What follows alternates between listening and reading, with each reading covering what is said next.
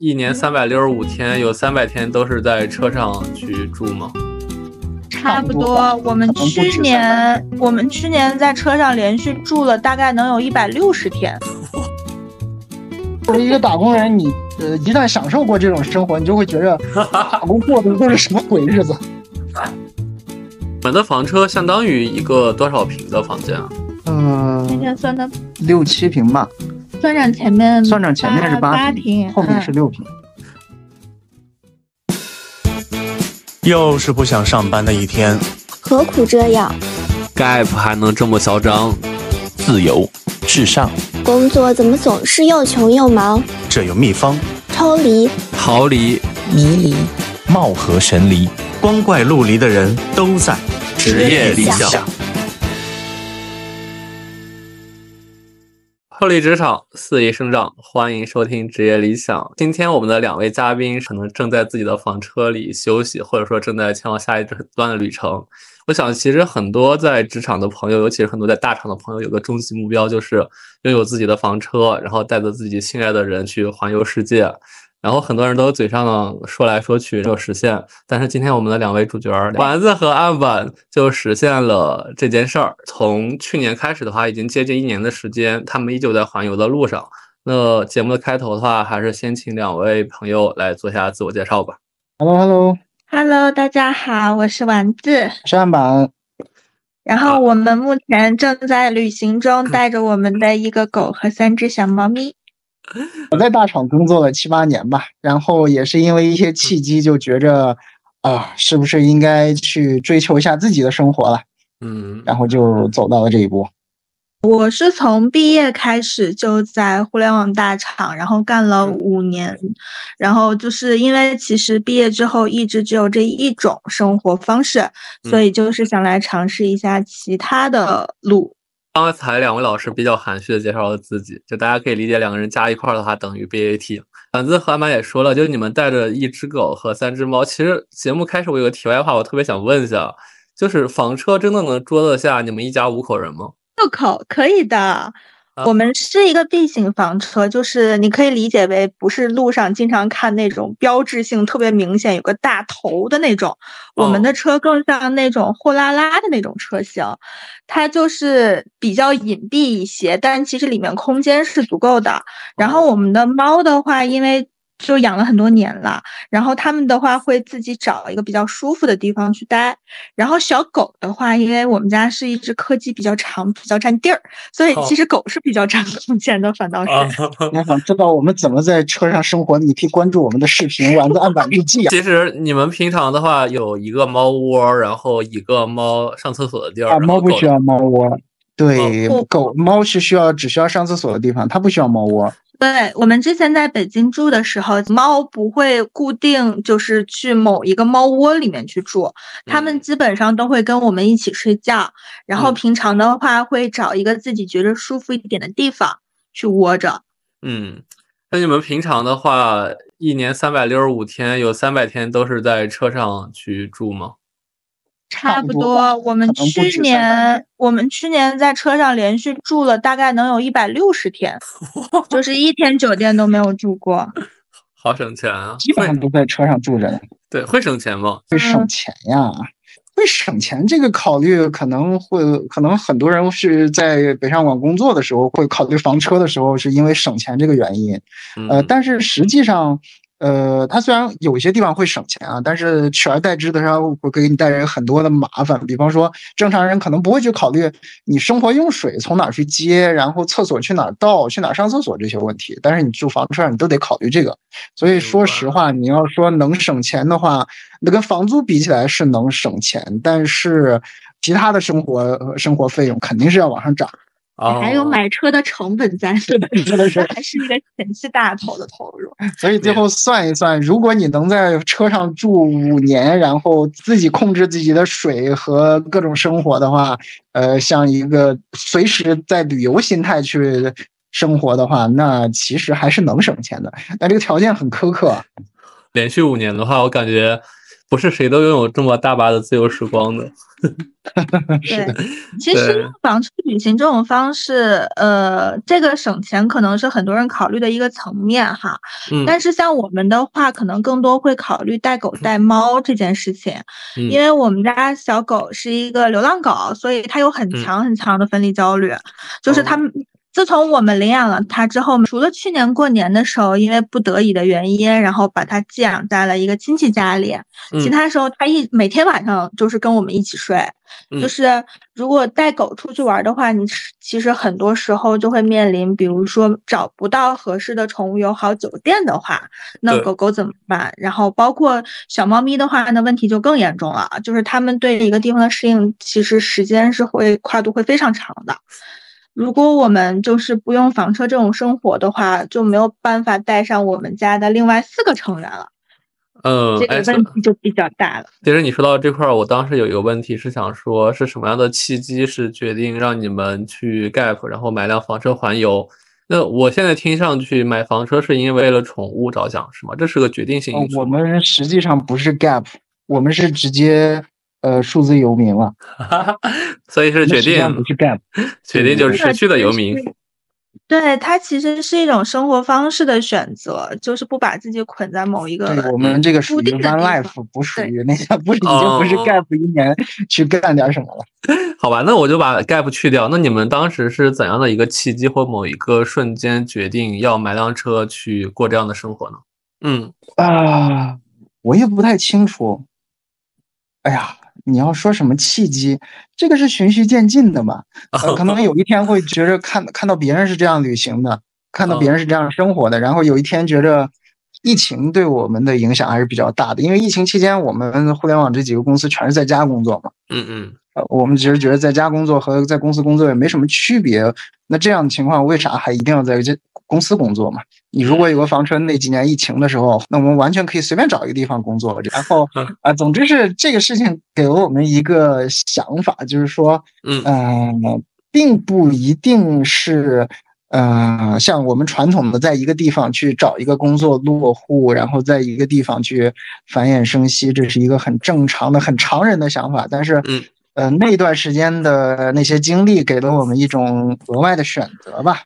明白，哎，所以晚自党当时也是，就是你们俩其实自然而然的去商量好吗？还是说你们是相继有这样的想法？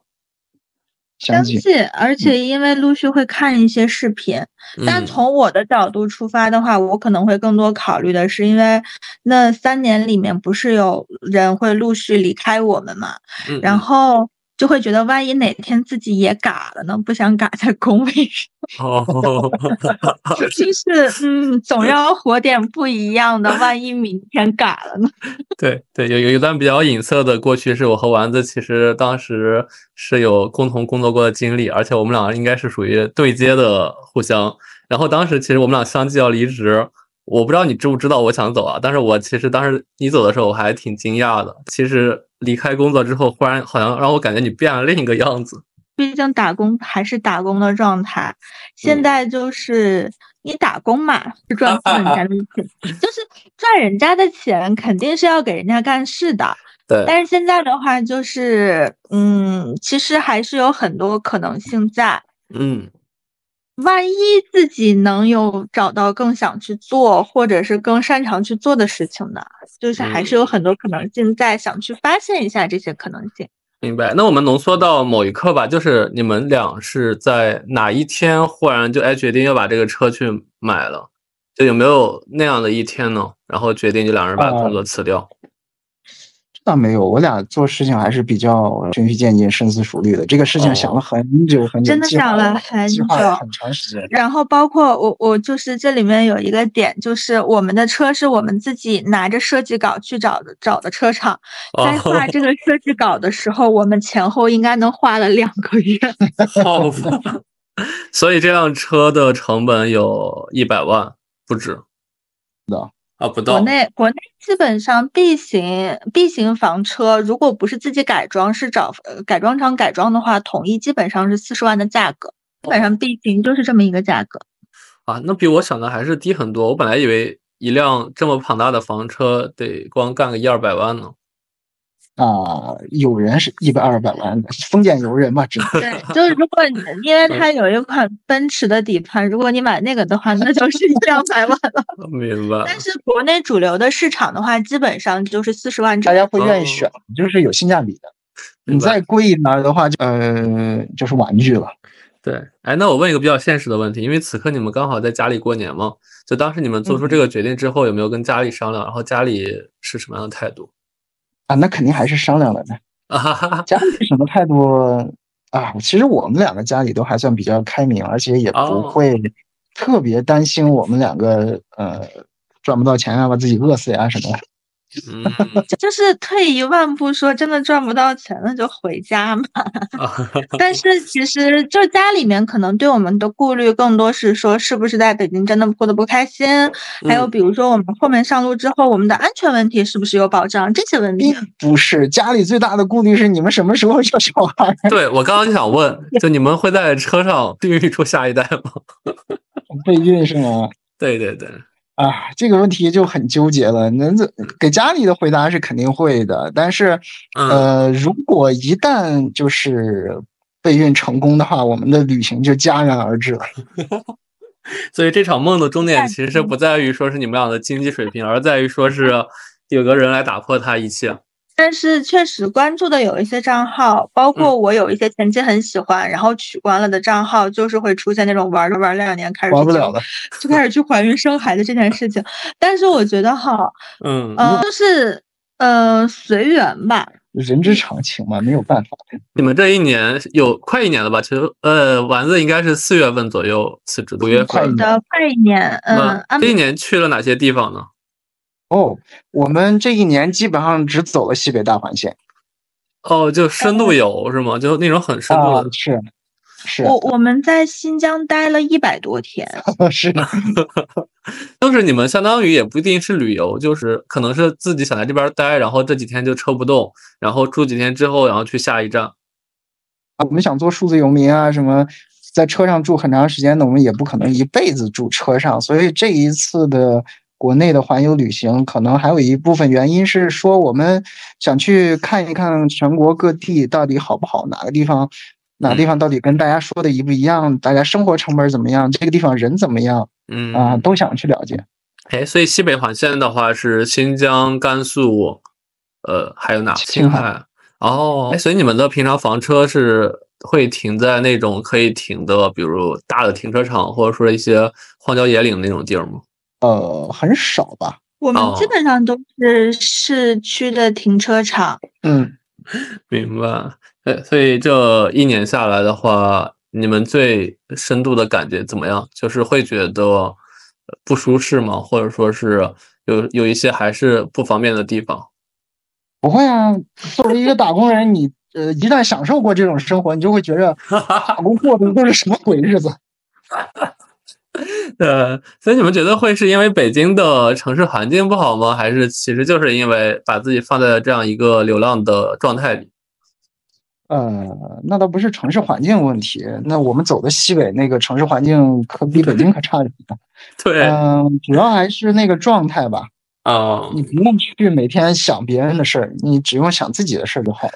好，说到这的话，我觉得我们这期节目既然那么不容易把两位正在环游的老师们邀请过来，我觉得还是有必要做一个科普的，就是。我我还是觉得很多朋友也是有这样的梦想嘛，但是大家都没启动，是一方面可能是没辞职，第二方面可能就是就像我一样对房车其实没有清晰认知，觉得它是一个特别昂贵的一个事情。那你们能给大家一些比较体系的建议吗？就是当你准备去房车环游，要做哪一些的工作，比如准备多少钱，然后准备多少的物品呀，或者说是车的改造周期是怎么样的？啊，房车环游最重要的还是说你嗯，你把这段时间。这段时间的花费，你看有什么长时间的呃长时间的办法去补起来？你无论是工作还是攒够的钱，这个是得考虑的。它虽然就像我们刚才说的，它的启动资金没很多人想的那么高，然后很多人甚至五万块钱整个床车就跑着跑路上。床车是露天的吗？啊，不，床车，比方说你搞一个那个。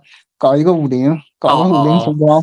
是现在就是我我们在新疆这一路，就是有很多人就是自己的小车，你后面把后面座椅放平，或者是有些人会加装一个床垫，然后那样子的话，就是路上蛮多人都是用那种形式去玩的。是的。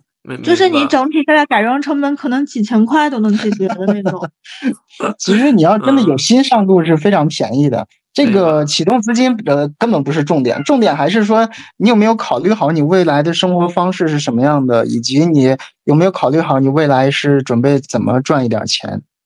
嗯。嗯，把这个事情持续下去。我觉得还有一点就是，很多人离职之后，比如说一刚开始会很爽，然后很快就会陷入焦虑。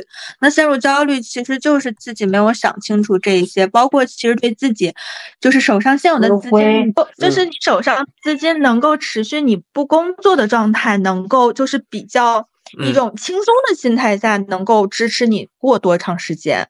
然后，比如说你自己的能力之下，你觉得你自己能够赚多少钱，就是其实是要有一个这个预期，包括时间线上的预期和你自己能力上的一个预期在的。我觉得这个蛮重要的。嗯，就是你不能是玩着的时候，你又边在想，哎呀，我今天没有去工作，那怎么办？那样子的心态肯定是没有办法好好去玩的。这个地方我补充一下吧，就是我们在路上，就是我们当时那个改装厂有另外一个，除了我们这一对儿之外，还有一对网易的那个小伙伴，他们也是从网易离职了，呃呃，然后呃。订了一辆房车，然后出去玩。他们两个是这个样子，他们两个之前就是用床车的形式，就相当于是一个低成本的改装形式。他们其实已经之前用，比如说是年假或者是一些就是法定节假日比较长的法定节假日的形式，他们已经出去跑了很长时间，跑了很多次，验证自己对这种。就是旅居的生活是 OK 的，接受度是 OK 的情况下，然后再去做这样子的一个选择。我觉得一开始不要就是不用设预设一个特别大笔的钱去干这件事情。嗯，是的，不是每个人都适合在路上的生活。明白。哎，那你们有没有要准备一些特殊的物品，就是应对这样？比如你们刚刚说的要准备水啊，准备一些其他的东西。嗯，现在的房车基本上就是水电本身，它都会在车上本身去解决，这个倒是 OK 的。嗯，然后其他就是日常会面临一些小问题，就比如说我们水和电，然后还有包括车的油。因为是柴油嘛，柴油还涉及温度的情况，比如说零度以下，它其实是需要低温柴油的。嗯，其实就是比如说你你其实这个就有点像咱们之前去做项目管理的时候，你对你的东西还能用多久，下一站在哪里补，能补多少，是要有一个预期预判在的。你可真卷啊！干嘛？所以你们俩其实丸子是理智脑，然后案板其实是感性脑。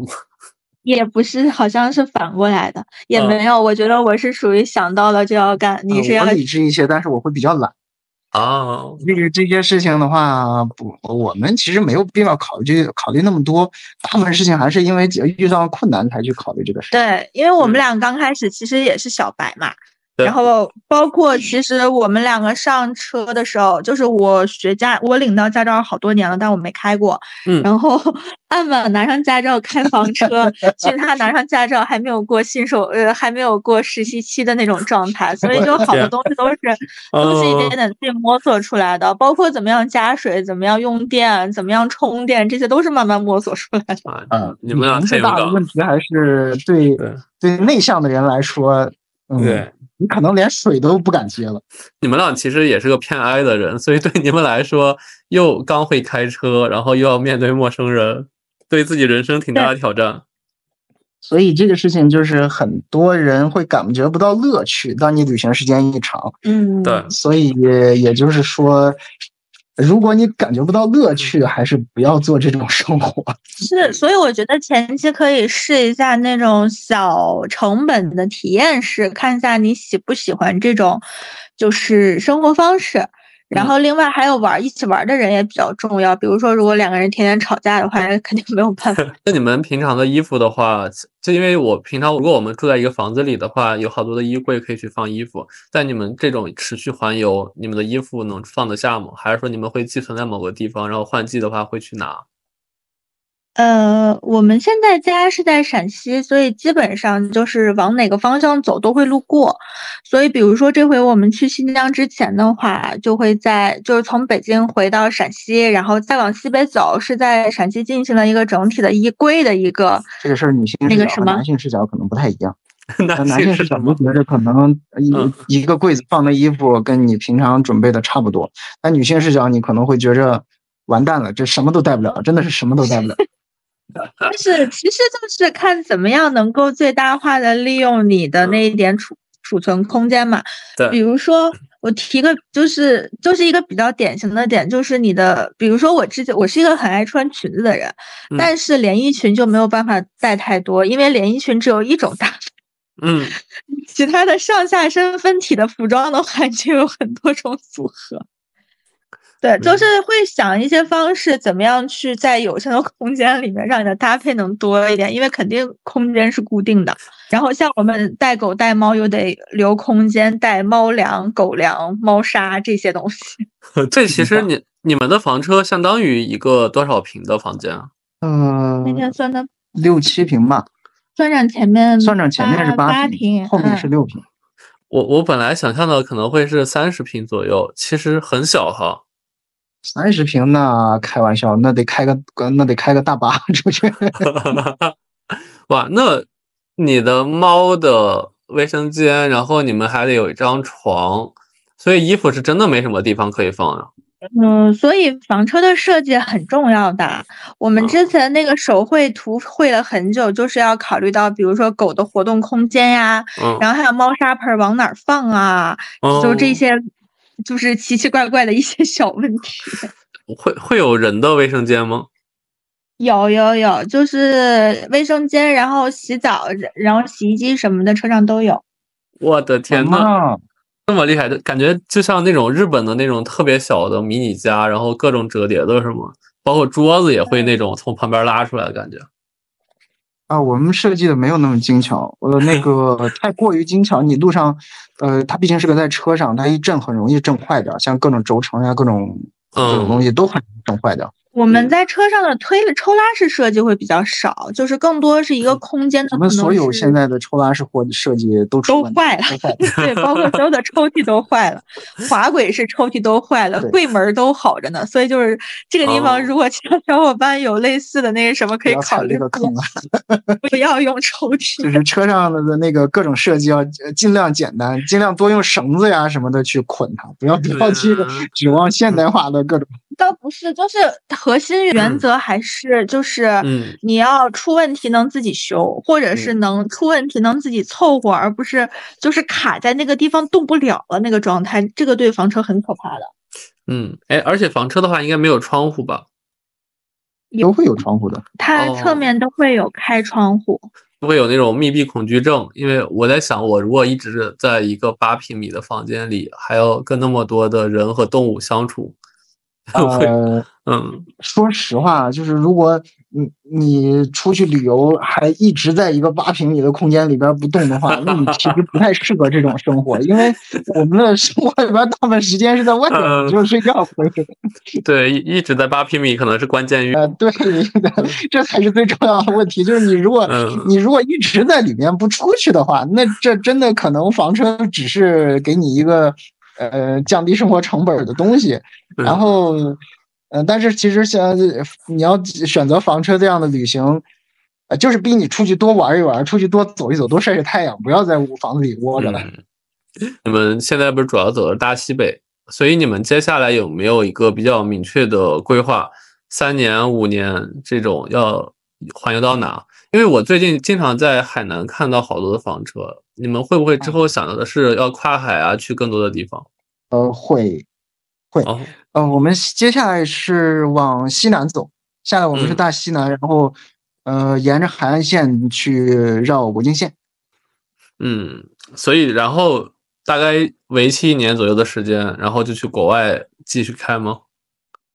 国外会比较麻烦，国外就算我们能办下来，车也不好办。车就算能办下来，猫和狗也不好办。国外的话，如果我们真的想去玩，可能会选择嗯这些东西都放在家里再去。嗯，我们现在的路线今年不是沿南边走嘛，就是去广东，然后还有包括云南，然后哦，明年的话是打算要进藏的，嗯，然后从川西进藏，然后再绕一趟新疆，然后还要去内蒙、宁夏，然后后面还要去东北，所以其实国内的话都足够我们玩上三年。对。然后剩下的话，然后这个其实才是第一步比较粗一点的一个整个的转，然后后面我们还是希望就是对一些喜欢的地方，肯定还会去第二次、第三次的。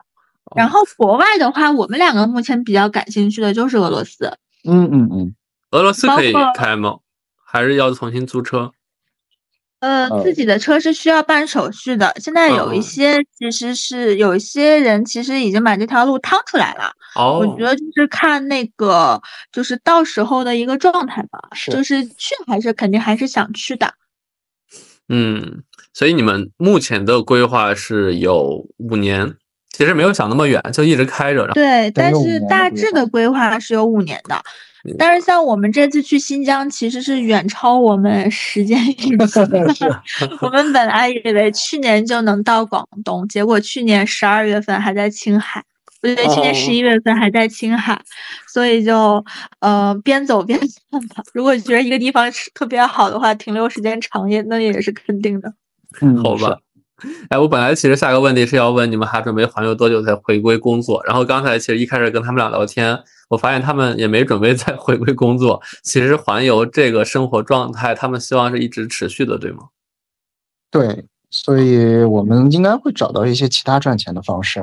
OK，所以其实，在你们可能长远的蓝图来看的话，就希望是变成一个一直在行动的数字游民啊。对，嗯，未来可能会找一个地方安顿一下，但是也会有半年在一直在外面行动吧。明白。哎，在你们环游的过程中，就刚你也说的嘛，找到赚钱的方式，就目前赚钱的方式是怎么样的？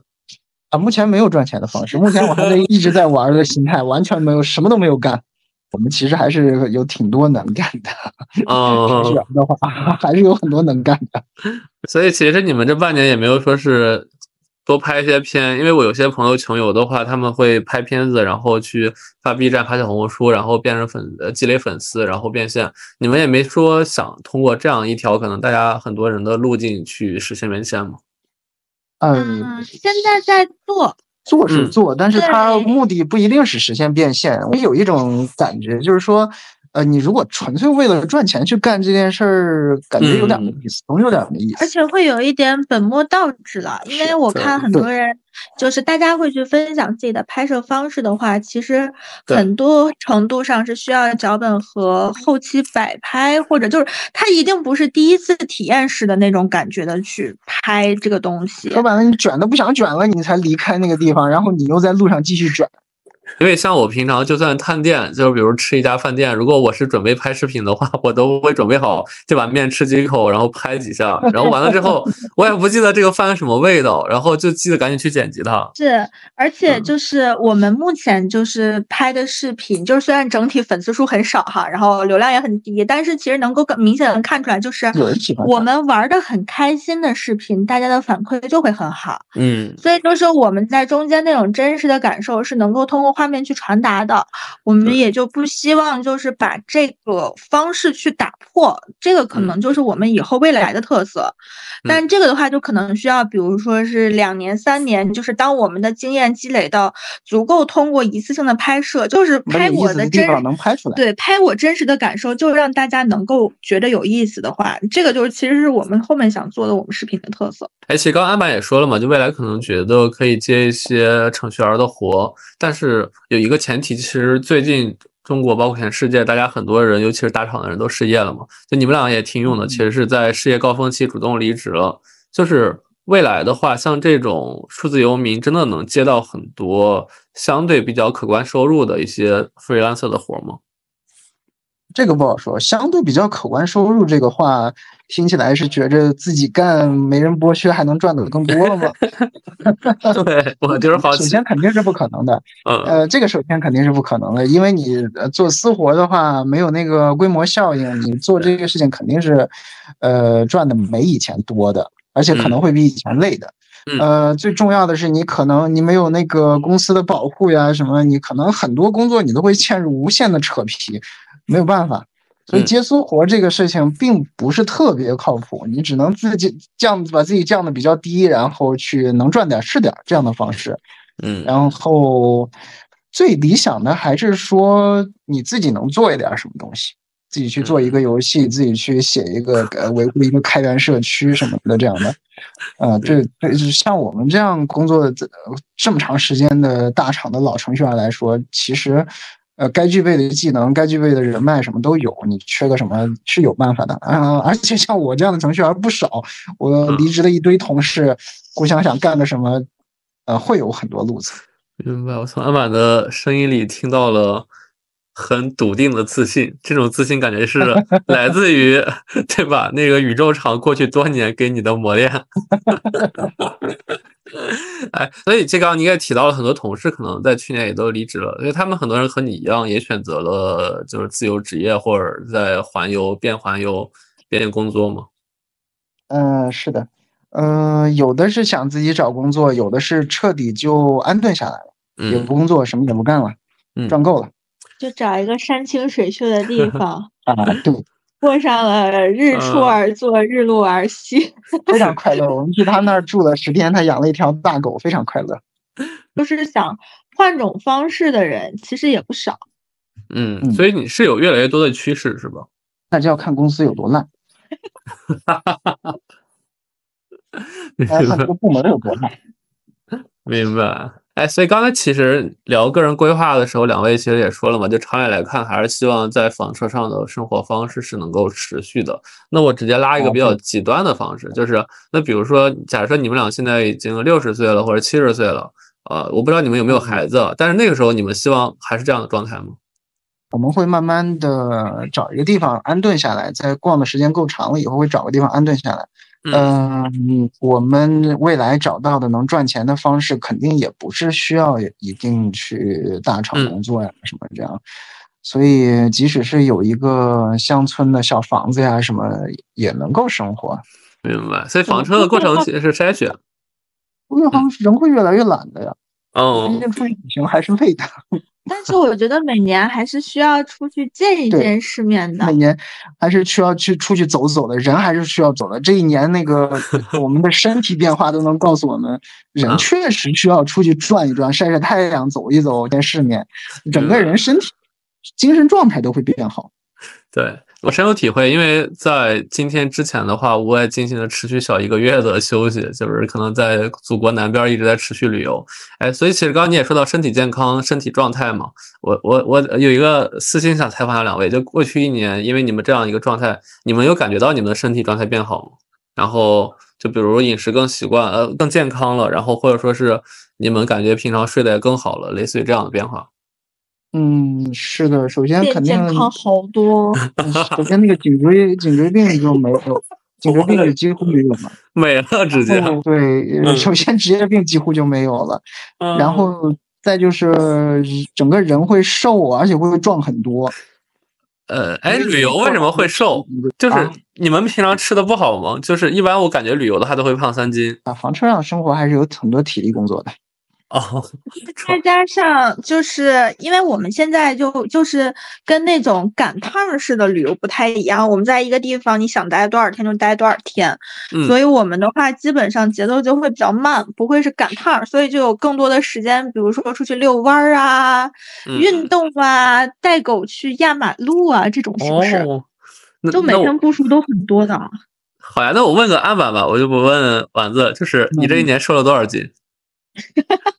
啊，我不舍得问他。我瘦了，我工作的时候得有一百四十多，现在不到一百三。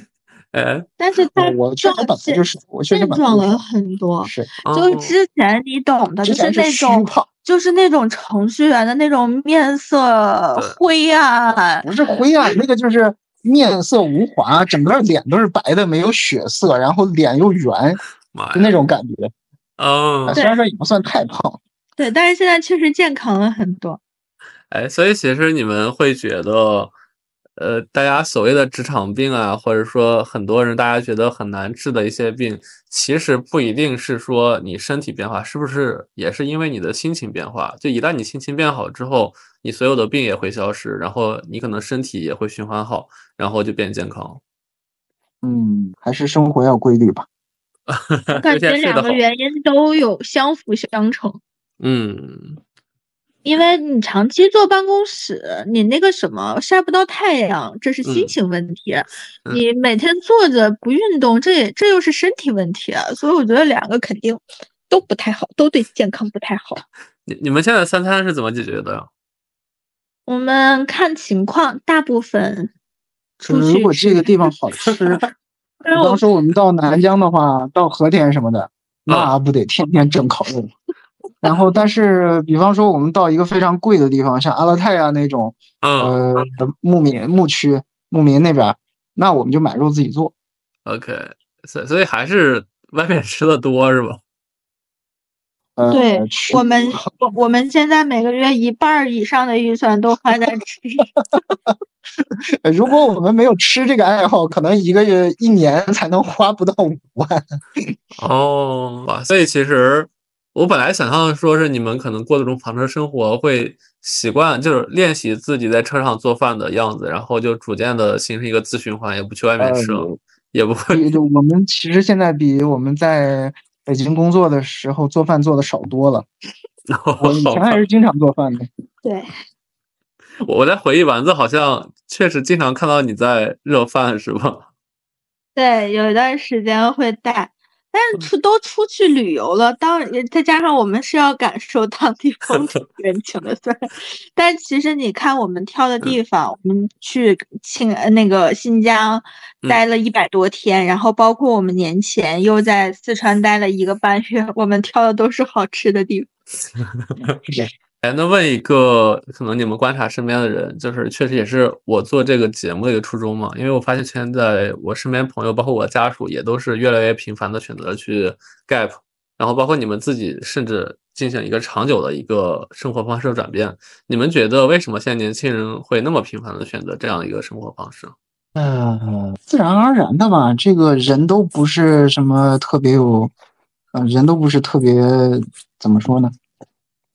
嗯，特别特立独行，大家都不是什么，呃，特别喜欢跟别人不一样，特别做什么事情，大部分人还是就是顺其自然的。那大部分人选择这种方式，可还是因为，呃，这个国家的经济、世界的经济就变成这个样子了。我感觉还有一个点，就是因为我们父辈那一辈。他们其实是按照他们的方式创，其实创造出来了一个非常非常强大的一个，就是社会的一个一个经济价值吧。对，在这种程度上，其实你已经能望见，就是比如说我沿着这条路走，我能到一个，比如说我在六十岁的时候能够到一个什么样的生活状态。嗯，然后，但是其实这个生活状态，大家自己个人满不满意，我觉得这个地方是画一个问号的。嗯。就是我不觉着我在六十岁的时候会比我爸妈过得更好，就是在这一点上，我自己是这么认为的。然后在这种情况下的话，那我是不是就应该跳出这种状态去？那那既然我不会过得更好的话，那我在这个就是在这个有限的空间之内，是不是能够去试一下其他不一样的东西？就是父母那辈的话，你说就是真的是非常吃苦耐劳，真的非常就是他们这样时代，他们确实是赶上了那趟。让他 过两天我这个生活，他也不觉得自己吃苦耐劳。对 但是我我就觉得是我们这代人，他其实就在这个时候了。对，那我问一个更庞大的一个问题吧，你们觉得就是我们这代人，因为我们三个应该是同龄的，我记得就是那个。我们这代人三十五岁的话，我们的出路在哪里？不好意思，万我安板老师已经过了三十五岁，刚好安板老师更有同理心了。对，啊，没什么出路不出路的，是有些事情你得想开点儿啊。像我的同龄人的话，呃，比我大一点的，有可能现在已经是 CEO 了。嗯，我的公司的第一个 leader 现在已经是 CEO 了。嗯，然后一些跟我同龄的人，现在过得惨不忍睹，天天只能钓鱼。然后，但是他也很快乐。就是你不能总是去给定自己定一个虚假的目标，定一个你觉着你自己就能成为中产，就能不干活了？你首先想一想，即使在互联网你干的这些时间，你在大厂干的这些时间，你干的这些活真的，你去把它同等的去去种麦子，去烤成面包，去种稻谷做成米饭，能喂饱你自己吗？你首先想一想这个问题，这个。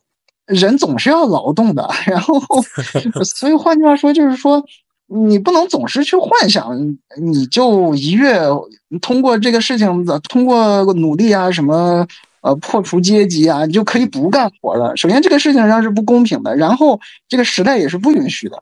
嗯，所以你要考虑一些这个社会需要你干什么。对，那阿曼老师，其实你刚好也过三十五了，我就特别想采访一下你，你身边的人还在水深火热的人多不多呀？挺多的呀，挺多的啊。对，但是他们呃，要么是彻底放弃了，混到被开为止；要么是那个就是每天提心吊胆。对，反正精神状态都是那个样子，并没有过去那个年代。就像我刚工作的时候，我刚到北上广工作的时候，大家都觉得自己能够。呃，变成中产，实现阶级的节约，然后赚够钱，下辈子都不工作了。呃，现在的人已经没有这样的想法了。对，现在的人绝对没有了。你们觉得，其实我们三个其实都是互联网人吗？就我们这样的人，他一个比较体面或者比较自洽的中局是怎么样的？干点什么都好呀，你这这就是忘掉自己是互联网，不不要总觉着互联网特别厉害就好了。你其实本质上和那个门口开了个小超市的人没有什么区别。你只要这样去想，你就不会觉着，呃，三十五岁没工作会怎么样了。对你比其他人强多了，你至少攒了一点钱。嗯，丸子呢？你觉得其实我们这样的人终局是怎么样的会比较理想？嗯，那个什么叫什么？放下执念，不追逐于 对，不过分强求于价值的实现的情况下，怎么舒服怎么来。比如说，如果你觉得上班拿死工资就很舒服，那你继续上班啊。然后，如果你觉得那什么，就是你嗯，你就觉着工作没价值，或者是比如说你想自己找自己的价值，那你就跳出来，对。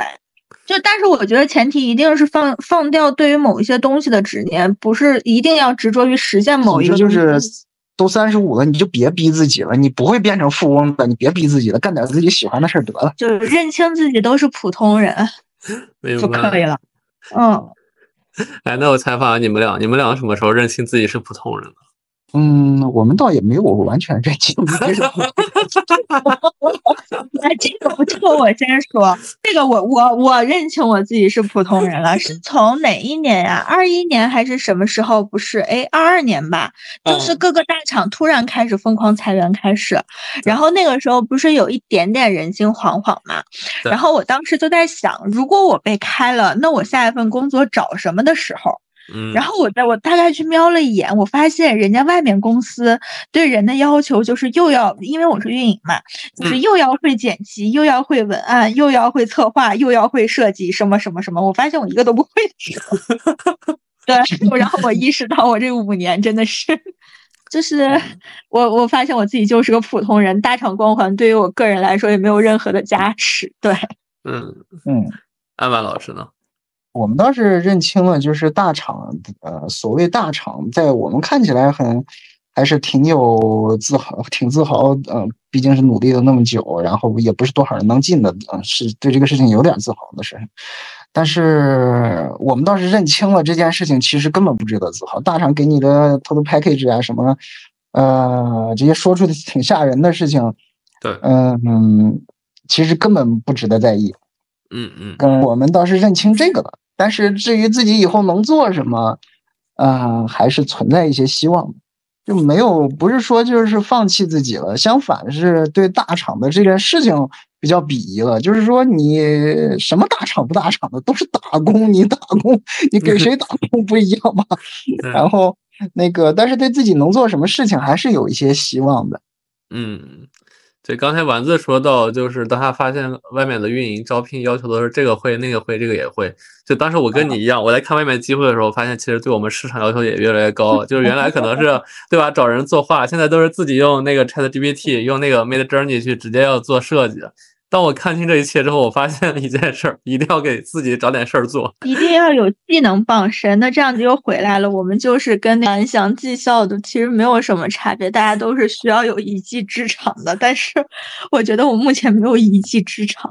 最后一个问题，其实也是我们节目会问到每个嘉宾的一个问题，就是其实到现在你们俩已经进入那么自由的状态了，你们还有没有职业理想？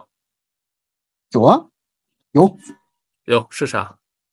我想，嗯，自己搞一块地，能种出来，嗯，去做那个无土栽培，然后自己能种出来东西，然后最好是能做点有经济价值的，比方说种啤酒花，然后我去酿酒。这个感觉还是可以实现的呀。呃，我挺难的。没有，现在就是跑了一趟新疆，然后意识到这个东西可以做。说不定今年跑一趟云南，又发现其他的了。你半年之后再来问，可能就不一样。好的，那我们来个半年之约吧。好呀，那丸子呢？你的职业理想？我的职业理想啊？哎。嗯，其实我也不知道哎，但是我觉得我现在需要解决一个紧要的问题，就是我得把自己的那个一技之能找出来。嗯，然后，但是这个一技之能呢，就我不知道你们之前有没有一种感觉，就是你本来一个很有兴趣的行业，你进去之后，你发现你对它不爱了。就是我希望我在我的下一份，就是不管是我的职业，还是说我未来的那个什么那个东西里面，我能够把这个问题 解决掉。就是至于就是说这个东西赚不赚钱，然后还有包括它能不能让我能够过上我自己想要的生活，我觉得这个都是后置的问题了。给自己要有一些自信啊，这个技能无论是什么也好。你这个人活在这个世界上，总得有一些让自己跟别人不一样的东西。哎，那安婉老师，其实你现在发现你的这一技之长是什么？是种地吗？嗯，不知道，我也不知道。肯定不是种地啊！你种过地吗？没有啊。其实，如果半年来前问问他的话，他会告诉你他想写游戏。我现在也想写，但是这个爱好可以随时做呀，路上就可以随时做呀。哇，安白老师真的是一个我随时能感觉到特别有自信的人。我感觉他想做每件事儿都是已经准备成功了。啊，我是失败了也不会特别在意的那种人。这种人是最好的呀，就永远也充满希望。那节目的最后，还是特别想希望两位老师能给所有准备或者有想做房车出行的朋友们，哎，一两句建议或忠告吧，都行。还是你说的那个，先租个车，或者先随便拿个车，先自己转一转。嗯，租房车或者自己的车改装都可以，至少体验一下不回家一周、不回家一个月的感觉。嗯。然后我的话还是觉得玩的人一起玩的人比较重要。嗯。我跟案板我们两个因为原来经常出去玩，就是因为。你你房车生活的话，你就那么几平，你平常出去玩也是，因为到陌生的地儿，肯定都是俩人或者是三三人的这种，太容易吵架了。就如果磨合不好的话，就是不是好多人就是那种毕业旅行即分手，就是这种情况。所以这个很重要，我觉得就是没有必要，因为就是你为了一次旅行，然后就把自己的人生彻底变个样儿。我觉得这个没有必要。这个地方我再补充一个，因为我们还有一个那个什么是带狗和带猫旅行，然后这个地方想对有想法带自家宝贝然后出去玩的人提一个小建议哈，就是因为猫是一个特别敏感的小动物。就是它们特别容易窜出去，包括这次过年回家，高速上其实有好多被撞死的小猫咪、小狗。嗯，然后就是当你对你自家猫，呃，猫对这个环境熟悉之前，千万不要随时把它放出来。然后你一定要平常注意数一下它们是不是都在。我们出发前一定要点号。对我们，我们随时都是要记得。我我们刚开始特别注意关门关窗这件事情，然后随时都在找猫。嗯。现在也是，就是对出发之前一定要点一下三个小猫咪都在，一定要都在，要不然的话就不要让你的旅行造成遗憾吧。再就是带猫就好了，不要带狗了，烦死了。明白，因为我现在每天离开家的时候，我也会看一下我家猫在什么位置，就是确实是因为时不时它们可能真的会出门的。好呀，谢谢两位老师。不客气。我想变成风，飞到山的那一边，飞过那片稻田。